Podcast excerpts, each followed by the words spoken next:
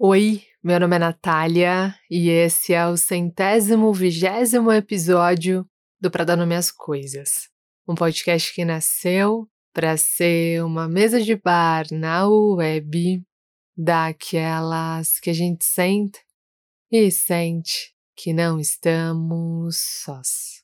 Um lugar em que a gente pode ser do nosso próprio tamanho sem precisar esticar e nem se espremer. Como é que você tá? Como é que estão as coisas para você? Como é que tá o seu mundo dentro desse mundo? Como é que você tá? Eu tô bem. Eu acabei de sair de uma conversa com alguns amigos e aí a gente tava falando ali como é que tava cada um e uma amiga minha falou assim, cara, eu estourei meu cartão de crédito só pedindo comida essa semana pelo aplicativo, porque assim, eu já entendi que eu não tô dando conta da vida essa semana. E eu falei, ai, como que resgata o nosso peito quando alguém fala real, assim, né? tipo, não tô dando conta e eu me senti melhor com todas as provas que eu tô atrasada na pós. Com esse episódio que eu tô gravando nessa terça-feira e mandando atrasada pro Vavá, eu falei, ah, que bom que a gente tá assumindo que a gente tá deixando os pratos caírem no chão, né? Se não todo mundo, pelo menos que bom que no meu ciclo tem pessoas, muitas pessoas que dizem, cara, eu não tô dando conta, cara, assim, tipo, sério, eu tô fingindo costume, mas na real tô derrubando vários pratinhos no chão e eu fico, ai, que bom que não sou só eu, né? Mas para além disso, essa semana venho arrastando uma sensação, sabe aquela sensação como se você morasse numa rua, morasse num prédio, morasse numa casa e aí você tivesse um vizinho, cara. Esse tem esse vizinho e esse vizinho tem uma coisa muito legal na casa dele. Esse vizinho tem uma piscina. Esse vizinho uma vez chegou na sua casa e falou: Cara, vou, vou te mostrar uma coisa, vou te apresentar uma coisa. E você falou: O que, que é? E ele falou: Não, vem aqui que eu vou te mostrar. E aí, quando tava perto da casa dele, ele tampou o seu olho. E aí, ele foi te levando assim, devagarinho, pisando no seu calcanhar e seu tênis saindo do pé. e aí, quando vocês chegaram no quintal da casa dele, tinha uma piscina. Aquela piscina de plástico que dá pra encher, eu não sei quantos litros são, aquela piscina de plástico, e você falou: Meu Deus, uma piscina. Foi seu primeiro contato com a piscina. Você não conhecia a piscina, você não, não, sua mãe ainda não tinha tido a oportunidade de te levar num clube, na sua casa não tinha piscina, foi seu primeiro contato com aquela piscina. E aí, quando você olhou para aquela piscina, você achou que, que o mundo era aquela piscina. E você falou: Meu Deus, que piscina incrível! E aquela piscina parecia muito grande, cara. Ela era muito grande porque a água batia assim no seu peito, no auge dos seus 10 anos. Era uma piscina muito grande. E, e, você brincava com seu vizinho naquela piscina. Era muito boa aquela piscina. E, cara, como era boa a vida naquela piscina. Todo dia de sol, seu vizinho chamava você lá para nadar naquela piscina? Seu vizinho, sua vizinha? Só que aí você cresceu, cara. E aí, quando você cresceu, você descobriu duas coisas. Duas coisas muito difíceis de serem descobertas. A primeira coisa é que aquela piscina não era tão grande como você imaginava. Na verdade, aquela piscina hoje bateria no seu joelho se você entrasse. E a segunda coisa mais difícil de descobrir quando você já é grande é que você não sabia nadar. É que, na verdade, quando você era criança, aí a água batia no seu peito, era fácil brincar ali naquela piscina. Era fácil, porque na verdade ali, ó, você estava junto com seu vizinho, com a sua vizinha, vocês brincavam juntos ali, mas você não precisava nadar. Mas aí quando você chegou na vida adulta, você descobriu que as piscinas são muito maiores, que o mundo é muito maior e que no mundo às vezes você precisa saber nadar. Às vezes você precisa fingir que sabe nadar. e às vezes você precisa de fato saber nadar eu venho sentindo essa sensação muito forte essa semana, uma sensação diante de algumas grandes mudanças que têm acontecido na minha vida e que são muito mudanças que eu esperei muito, que eu desejei muito, mas eu tenho sentido que eu tenho precisado aprender a nadar. Tenho sentido que a piscina mudou de tamanho, que a piscina tá muito maior do que era a piscina do meu vizinho, sabe? E acho que a primeira sensação que a gente tem quando a piscina fica maior, quando a gente descobre que a piscina tá maior, e essa sensação normalmente ela vem diante de grandes mudanças ou diante de grandes rupturas, diante de grandes pausas, a primeira sensação que vem é que a gente está sem borda, que a gente largou da borda. E largar da borda da piscina do vizinho, que era menor, tudo bem, mas largar da borda de uma piscina que é muito maior, dá medo. E não é que só dá medo, é que vem junto com um sentimento de solidão, de um sentimento de tô sozinho aqui e preciso dar conta disso aqui. Porque, embora tenham pessoas aqui segurando a minha mão, embora tenha esse vizinho que cresceu comigo, junto comigo, compartilhando essa piscina, essa experiência é minha. A experiência de viver na minha pele é minha. Então hoje eu vou falar sobre solidão e eu espero que faça algum sentido para você. Se você tiver nesse momento da vida na piscina do seu vizinho, que é aquela água que bate no seu peito, que te faça uma boa companhia, mas se você estiver nesse momento no meio da piscina, largado, se você tiver largado à borda da piscina, dessa piscina grande, se a vida agora para você for essa piscina grande, que te faça uma boa companhia, que te abrace e espero que faça sentido para você. Boa audição.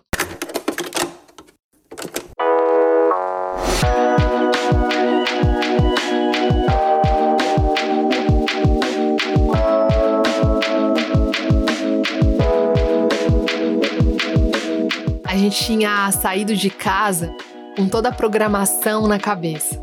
Ela ia dar errado pouco tempo depois. Mas naquela hora, eu tava parada no semáforo, cantando WhatsApp junto com a Amanda. O Waze tava me dizendo para pegar a próxima esquina. E assim que eu virei, a Amanda olhou assim para a janela, quebrou o pescoço pro lado e disse: "Caramba, eu fiz muito tempo esse caminho e agora eu vou precisar aprender uma nova rota." Ela estava falando de uma mudança recente que tinha acontecido na vida dela. Mas aquela frase me atravessou. Porque na hora eu lembrei de todos os caminhos que eu já tinha feito, de todas as estradas que eu já tinha mapeado, de todas as piscinas que eu já tinha mergulhado, de todas as esquinas que eu já conhecia, e que diante de uma nova escolha, diante de uma nova decisão, diante de uma nova transformação, eu tive que aprender uma nova rota. Eu tive que medir quantos braços eu ia ter que dar, quantas braçadas eu ia ter que dar naquela nova piscina. E isso para mim, essa frase que a Amanda disse, essa frase de dizer, cara, eu fiz muito tempo esse caminho e agora eu vou precisar aprender uma nova rota. Essa frase que ela disse diz para mim muito sobre mudança, mas também me lembra sobre solidão.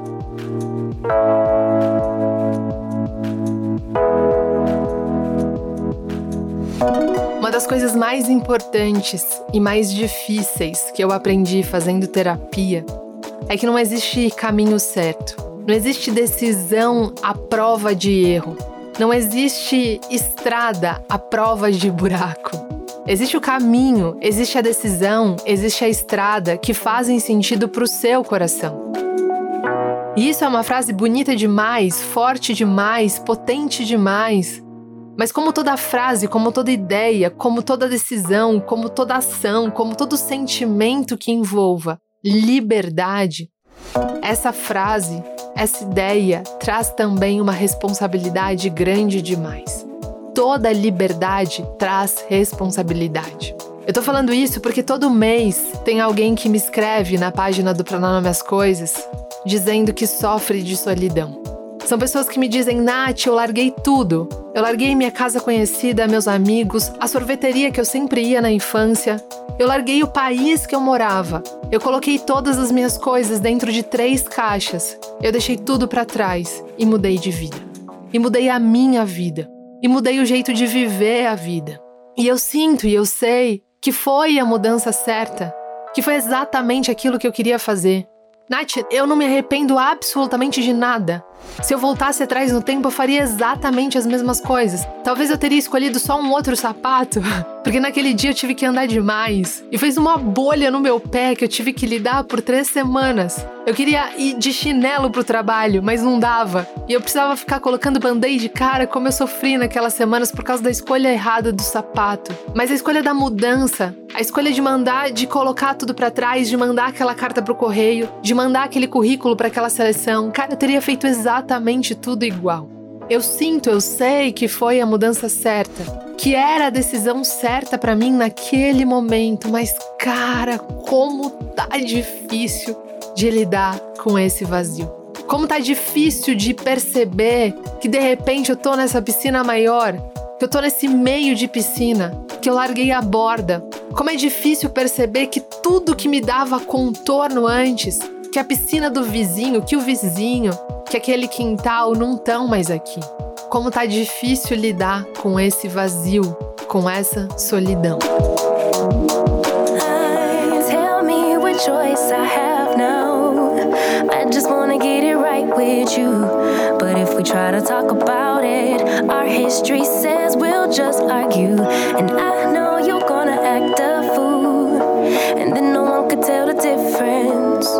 between me and you, babe, watching from a distance.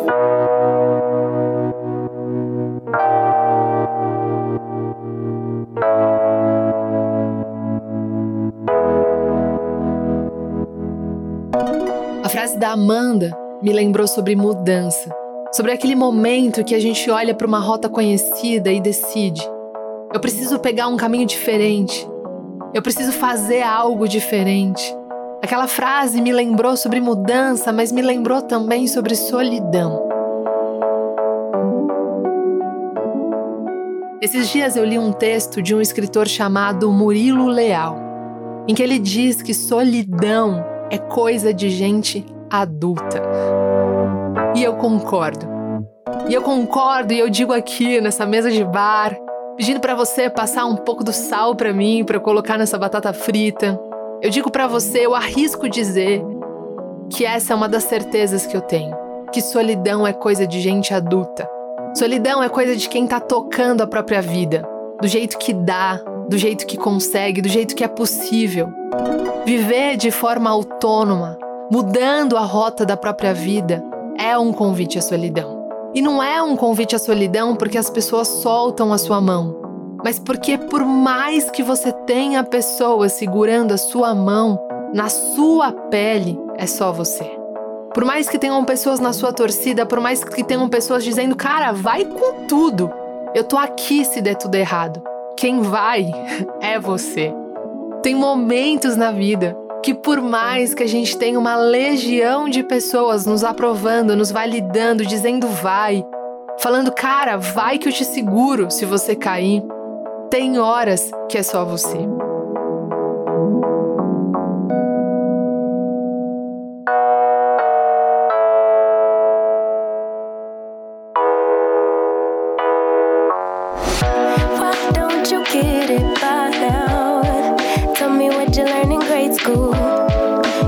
To me like you want it. Did you forget that golden rule? Why is our love it one sided? It should really be give and take. Fill you up and leave me empty. Baby, was that my mistake?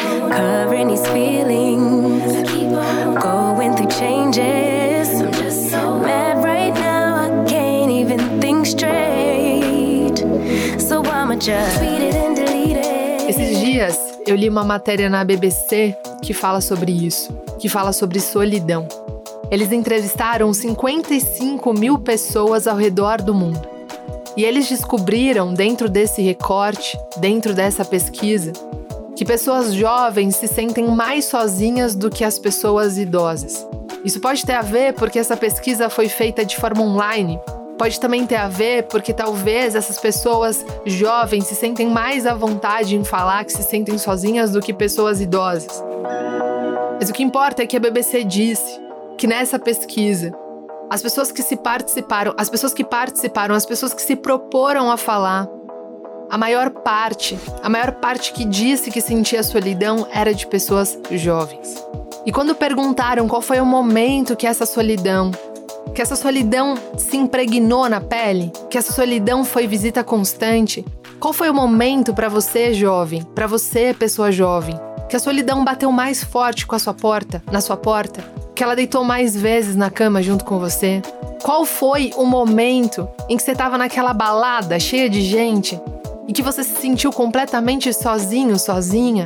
Quando perguntaram para essas pessoas jovens qual foi o momento em que a solidão foi aquela pessoa que sentou junto na mesa e que, olha, não é nem que não tinha gente comigo comendo. Tinham, tinham várias pessoas comigo ali, pessoas muito queridas, inclusive. Mas o momento que eu mais senti solidão, essas pessoas responderam, foi no início da vida adulta. E eu fiquei pensando nisso. Eu parei a matéria no meio, eu parei naquela frase, eu parei naquele dado. Momento que as pessoas jovens, que aquelas pessoas que estavam confessando uma coisa difícil de confessar, Momento que aquelas pessoas estavam dizendo, cara, o momento que foi mais difícil para mim na solidão foi o início da vida adulta. Momento que aquelas pessoas disseram, cara, putz, o, o momento mais duro para mim foi aquele momento que eu tava deixando ali a adolescência.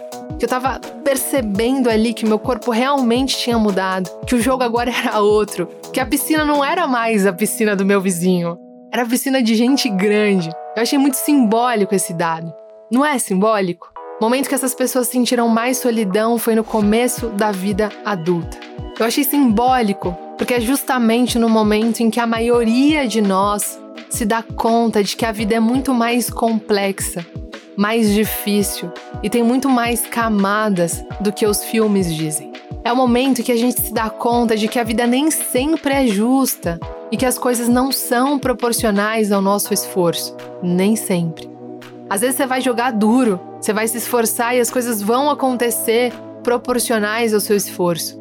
Mas nem sempre é assim, porque a vida não é justa. Isso foi uma verdade muito dura que eu acessei na vida adulta. E como foi difícil me desapegar, desconstruir essa ideia. Na pesquisa, eles dizem também que por mais que o início da vida adulta seja um período de liberdade, ele é também um momento de transição.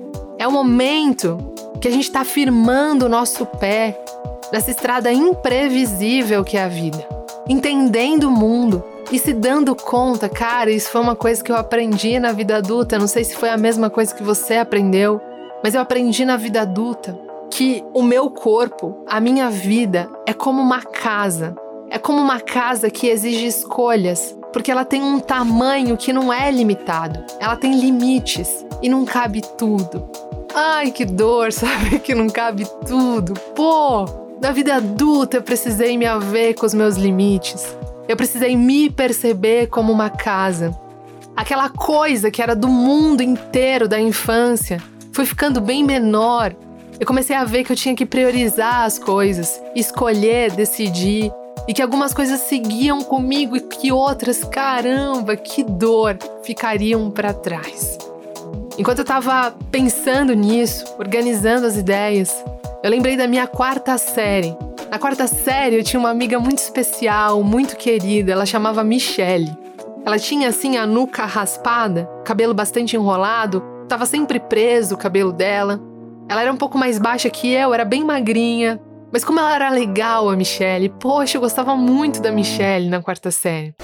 Ela tinha a pele bem preta, ela era muito simpática, mas ela era muito objetiva também, ela era muito inteligente, muito perspicaz. E a gente sempre saía na hora do recreio juntas. A gente comia aquele pirulito de língua azul, dividia o fofura. E nas raras vezes em que alguém conseguia comprar um refrigerante de lata, era ela que pedia: pô, dá um golinho pra gente, só um golinho.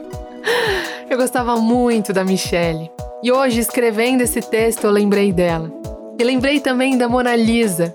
A Mona Lisa, que era muito mais alta do que a turma e que eu, e olha que eu não era uma adolescente, uma criança muito baixa, mas a Mona Lisa era muito mais alta do que todo mundo. E ela tinha um jeito meio bravona, sabe? Meio, meio impositiva, assim. Parecia muito brava, mas, cara, quem conhecia a Mona Lisa de perto sabia o quanto ela era doce. Lembro de uma vez, adolescente, assim, eu fui pregar uma pegadinha na turma, tinham jogado um pão de queijo no chão, eu peguei o pão de queijo, escola estadual, né? Então quando alguém parecia comendo alguma coisa, todo mundo vinha pedir, né? E eu fazia parte dos que pediam e nessa época também fazia parte dos que enganavam. E aí peguei um pão de queijo do chão e comecei a fingir que tava comendo pão de queijo. E aí veio o enxame, né? Veio uma turma para pedir um pedaço do pão de queijo. E aí eu dei o pão de queijo. Todo mundo foi comendo pão de queijo e tal, dei uma limpada antes. E aí depois eu fui contar. E contei só pra Mona Lisa, porque a Mona Lisa era a próxima, senão o resto do povo ia me bater. Contei só pra Mona Lisa. Falei, Mona Lisa, sabe onde tava o pão de queijo que você comeu? Ela falou, na cantina. Eu falei, não, tava no chão. E eu peguei do chão. E a Mona Lisa, que era aquele tamanhão todo, aquela braveza toda. Falou, Natália, eu não acredito que você fez isso. Mas essa braveza durou menos de dois minutos a Mona Lisa era muito doce. E organizando isso que eu trouxe até aqui, me deu uma saudade da Mona Lisa e uma saudade da Michelle. Mas enquanto eu continuei escrevendo, tomada por essa saudade, eu lembrei que a vida é uma casa e não cabe tudo. Tem gente, tem momento, tem coisa da nossa vida que vira mesmo porta-retrato. Lembrança.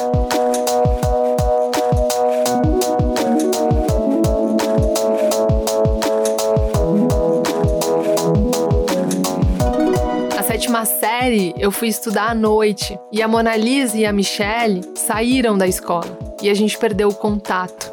E aí outras pessoas vieram, amigos novos que hoje são velhos e grandes amigos. Outras coisas vieram, outras salas, outras turmas, outras professoras, outras pessoas com quem eu confidenciavam coisas, outras pessoas que pregaram a mesma pegadinha que eu fiz para Michelle e Mona Lisa e que depois me contaram, Nath, sabe onde estava esse pão de queijo?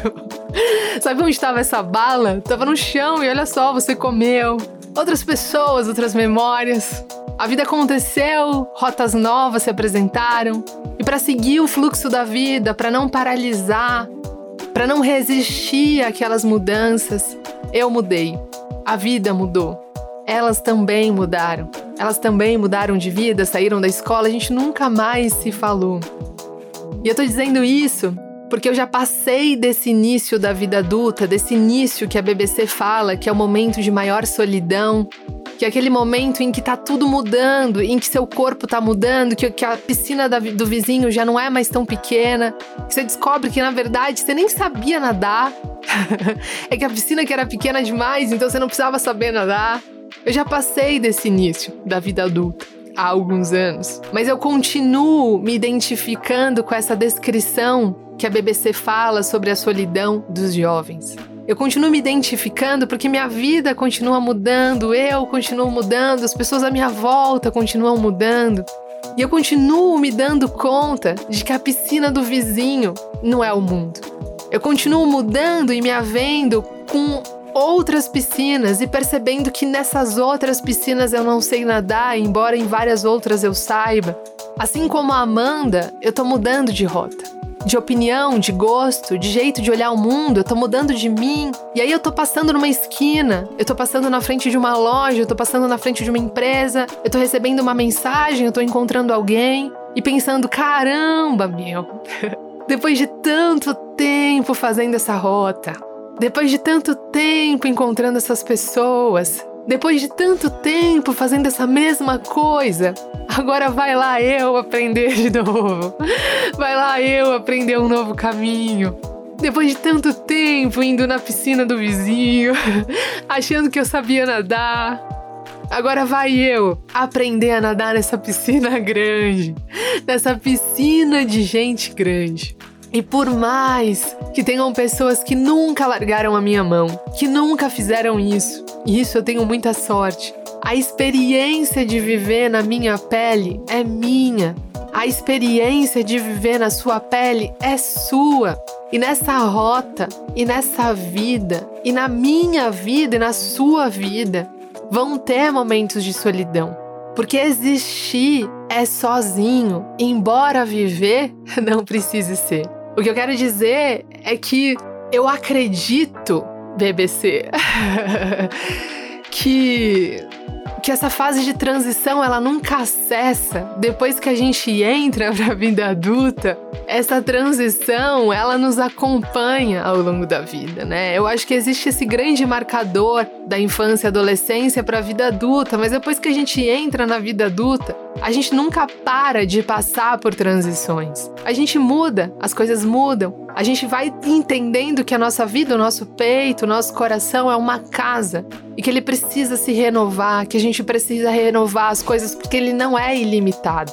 Então algumas coisas precisam virar porta-retrato. A piscina do vizinho vira uma lembrança e não mais uma realidade constante, não mais um convite a cada tarde. E isso vai dando uma solidão. Entre a gente sair da piscina do vizinho e começar a nadar de braçada na nova piscina, tem um processo de mudança, de medo e de solidão. E aí a gente tem que olhar para essa nova rota e falar: lá vai eu aprender essa rota de novo. What choice I have now.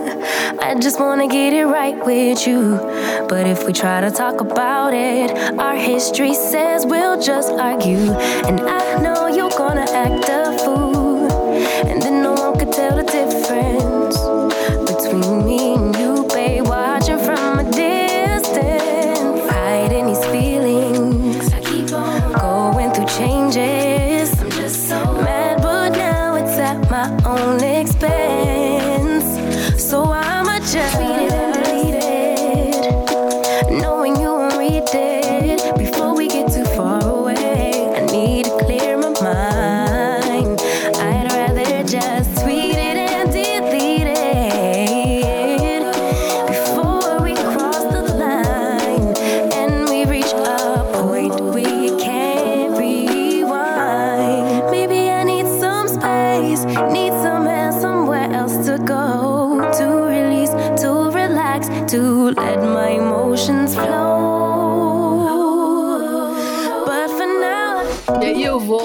terminando esse episódio me emocionando e lembrando de todas as vezes que eu precisei tomar uma decisão. E essa decisão, é, essas decisões que vêm na minha cabeça, elas são muito múltiplas, muito diferentes. São decisões de mudança de emprego, são decisões de rompimento, são decisões de novas coisas, são, são muitas decisões. E eu lembro que na maior parte dessas decisões, na maior parte das vezes em que eu precisei tomar uma nova decisão, de sair da piscina do vizinho para ir para essa nova piscina, eu compartilhei muitas vezes essa decisão com a minha família, que é muito amorosa. Compartilhei com os meus amigos mais íntimos, que são incríveis. E mesmo assim, cara, e mesmo com esse amparo todo, mesmo com esse amor todo, por vezes eu experimentei essa solidão. Essa solidão de habitar sozinha na minha própria pele. E eu acho que é importante dizer isso, porque por vezes, não sei se você já caiu nessa cilada, mas eu já várias é, de acreditar que solidão tem a ver com estar com gente. Então, se você tivesse aquela pessoa, se você tivesse o amparo daquele ser humano, talvez isso te livrasse dessa solidão, mas não é verdade.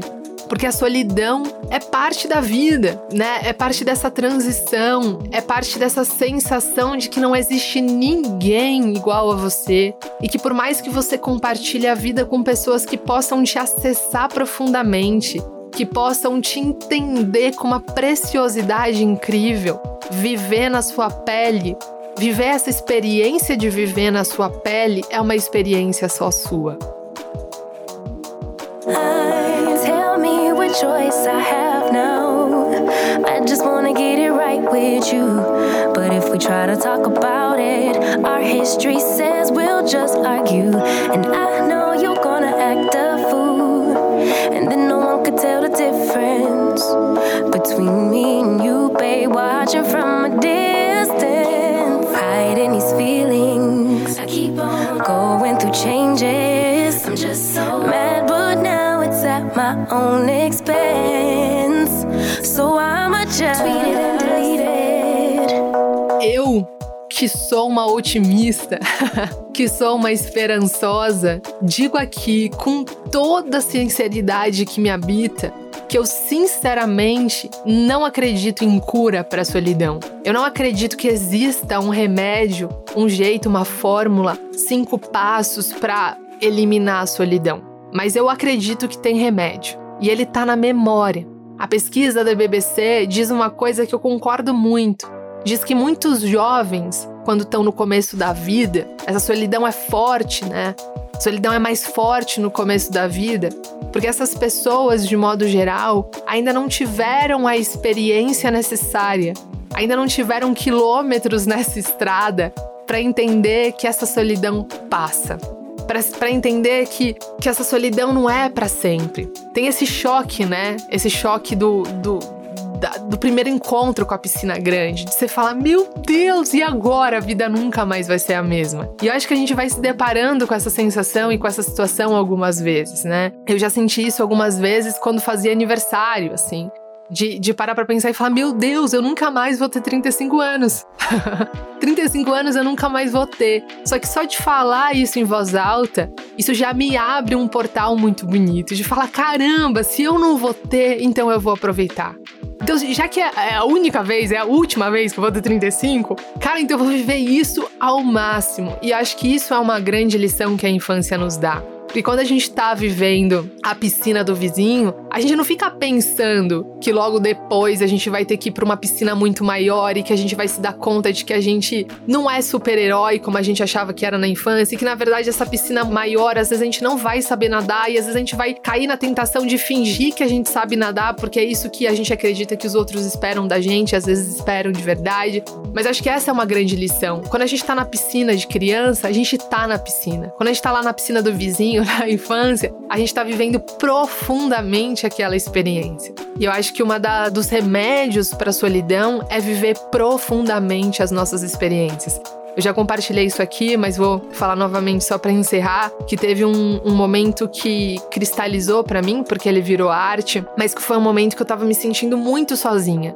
E foi exatamente esse cenário, assim, não era, minha solidão não era de ausência de pessoas, eu tava me sentindo só, sozinha mesmo, embora tivesse pessoas ali do meu lado que eu amasse muito, que me amassem de volta, não era sobre as pessoas, era sobre a minha existência. Naquele momento eu tava me sentindo muito sozinha. E depois de muito tempo tentando fugir daquela, daquela solidão, olha só, meu inconsciente, ia falar fugindo daquela cilada, olha que doido.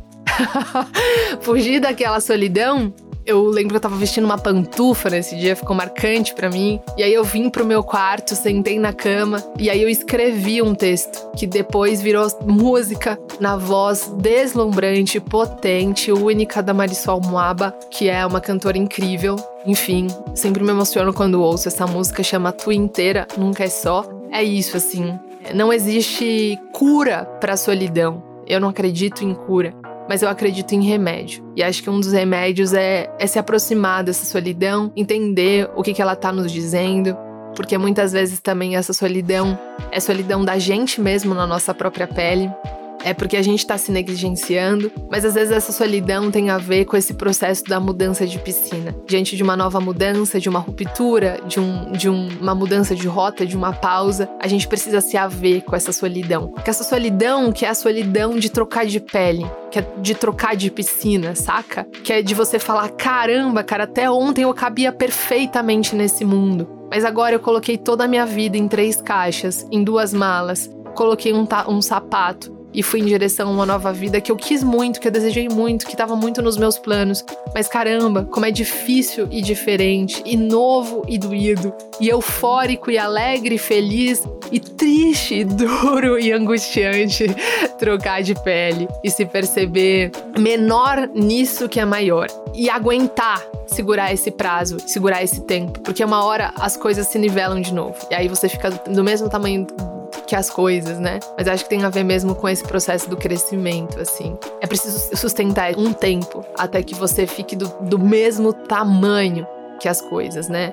O nosso corpo ele não acompanha sempre o processo da vida, né? Às vezes acontece a ruptura, a dor, a falta, e aí a gente tem que se refazer para ficar do mesmo tamanho que ela. Enfim, é, espero que tenha feito sentido para você. Espero que esse episódio tenha te feito uma boa companhia te acompanhe nas suas piscinas e que você consiga suportar esse período sabendo que ele passa. E sabendo que ele faz parte também da vida humana, uma vez na vida adulta a gente passa muitas vezes por essas transições e não uma só. Enfim, espero que tenha te abraçado. Se você quiser dar cinco estrelinhas pra gente, se você acha que o nosso trabalho vale, só dá uma vez, tá, gente? Tem gente que me pergunta, Nath, eu já dei, mas quero dar de novo. Só dá uma vez. As estrelinhas ficam embaixo da nossa foto. Se você achar que vale, fizer sentido para você, você pode dar cinco estrelinhas pra gente. Se fez sentido para você e você puder, quiser conseguir compartilhar com seus amigos, a gente agradece muito. Hoje a gente tá no top 3 dos podcasts, na verdade, mais escutados do Brasil. Galera, olha onde vocês levaram a gente, meu Deus do céu. Muito obrigada. É uma honra estar tá entre os três mais ouvidos, cara. É muita coisa. Essa troca bonita demais que a gente faz aqui. Se você puder compartilhar com seus amigos nas redes sociais, a gente agradece demais também. Tem episódios novos todas as quartas-feiras. Quem faz a edição é o Valder Souza. Quem faz a identidade visual é a Amanda Fogaça. E eu sou a Natália Souza. Mas pode me chamar de Nath ou de Ná. Afinal de contas, cara, depois de tantas caipirinhas e batatas fritas e, e choros e lágrimas que a gente já trocou, cara, a gente só pode pode ser brother. um beijo até semana que vem. So